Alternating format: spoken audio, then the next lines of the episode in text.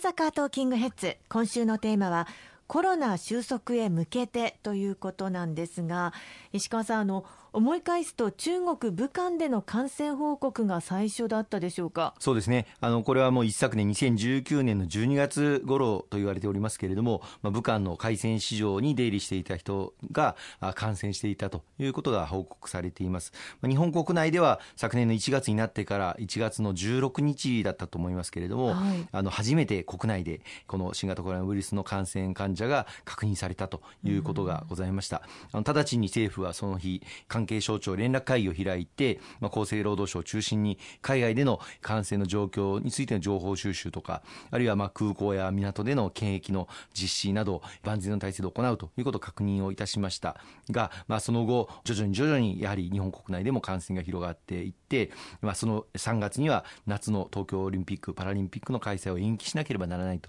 いう事態にもなったんですよね。うん。うん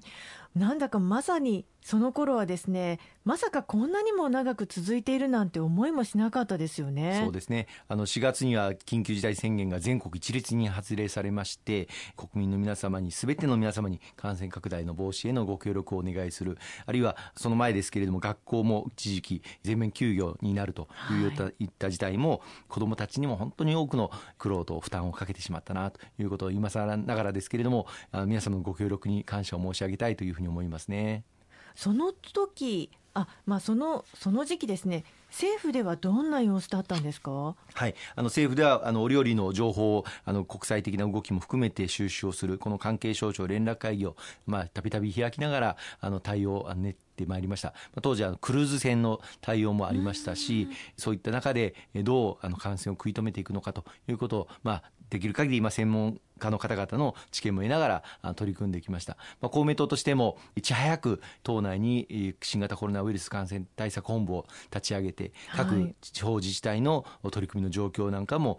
情報集約をして政府に一つ一つ提言を取りまとめて政府に要望を続けてまいりました、まあ、その中には例えばですけれども、まあ、専門家の方々がいろいろまあ自ら自称専門家としていろんな発信をマスコミでなさって国民が大変最初混乱したんですよね、はい、これはやはり専門家の方々のボイス声をワンボイスにしてもらいたいということから、専門家会議を立ち上げてもらいたいということを公明党が強く訴えて、まあ、政府に専門家会議というものが立ち上がって尾身先生はじめやはり政府としての専門家の見解というものが一つになったということで安心感が広がったんではないかというふうに思います。また当初はあの検査体制も非常に脆弱で PCR 検査、まあ、そもそも最初は PCR 検査って何っていうところから始まりましたけれども、はい、検査を受けてから結果が出るまで2日ぐらいかかってしまうという大変時間がかかる中で短時間で検査結果が出る PCR 機器これを政府として取り上げるべきだということを私も訴えさせていただいて15分で結果が出る PCR 検査についても政府で取り上げそして必要な医療機関に届けることができました。さまざ、ま当時例えばマスクが急に足りなくなってしまう防護服ガウンが医療機関に足りなくなってしまう本当にあの苦労に次ぐ苦労の連続でしたけれども国民の皆様のご協力をいただきながら当時一つ一つま乗り切ってくることができたというふうに思っています。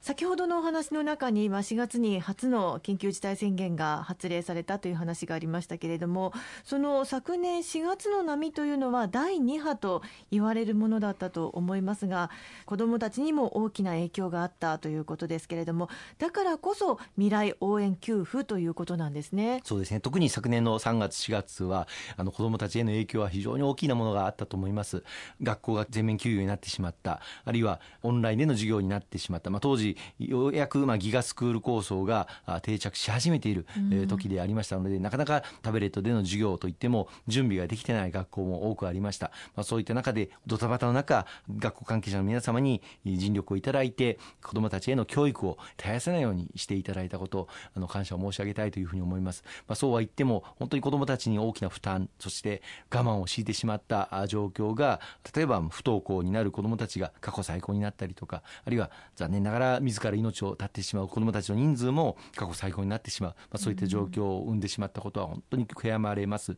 こうしたあ苦しんでいる子どもたちに政治の光をそして社会全体の支援を送っていきたいという思いで未来応援給付子ども1人0歳から高校3年生までのすべての子どもたちに一律で10万円を給付したいというものこの発想が生まれたんですよね。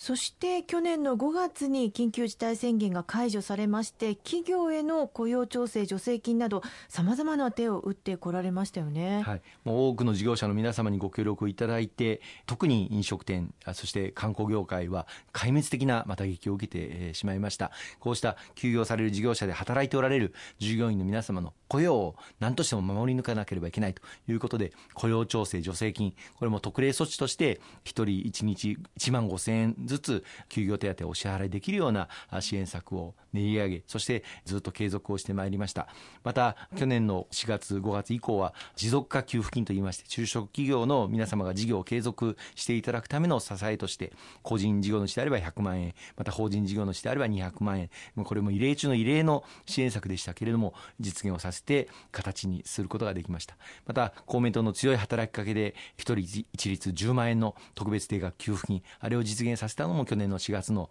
ことでありました。さまざ、まな現場の声を聞きながら一つ一つ支援策を練り上げていった、まあ、去年のこの3月4月の頃だったことをついこの間のように思い出しますね。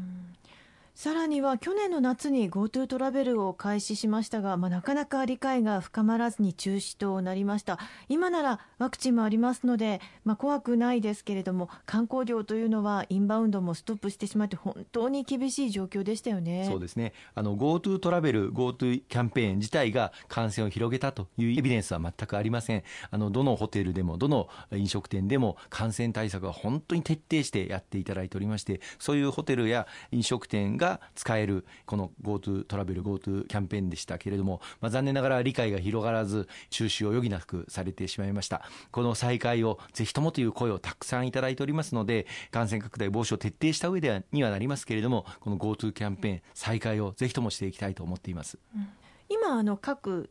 県などでは、まあ、独自に実施をしているというところもありますよね。そうですね。あの、大きく動く県境を越えての、まあ、旅行ではなくて、まあ、県内での旅行等に限った、うん、まあ、GoTo トラベルを実施している県も、あの、ございます。こうしたものもさらに大きく動いて、観光行っていただけるようなこともできるようになってくるというふうに思います。ありがとうございます。後半もよろしくお願いいたします。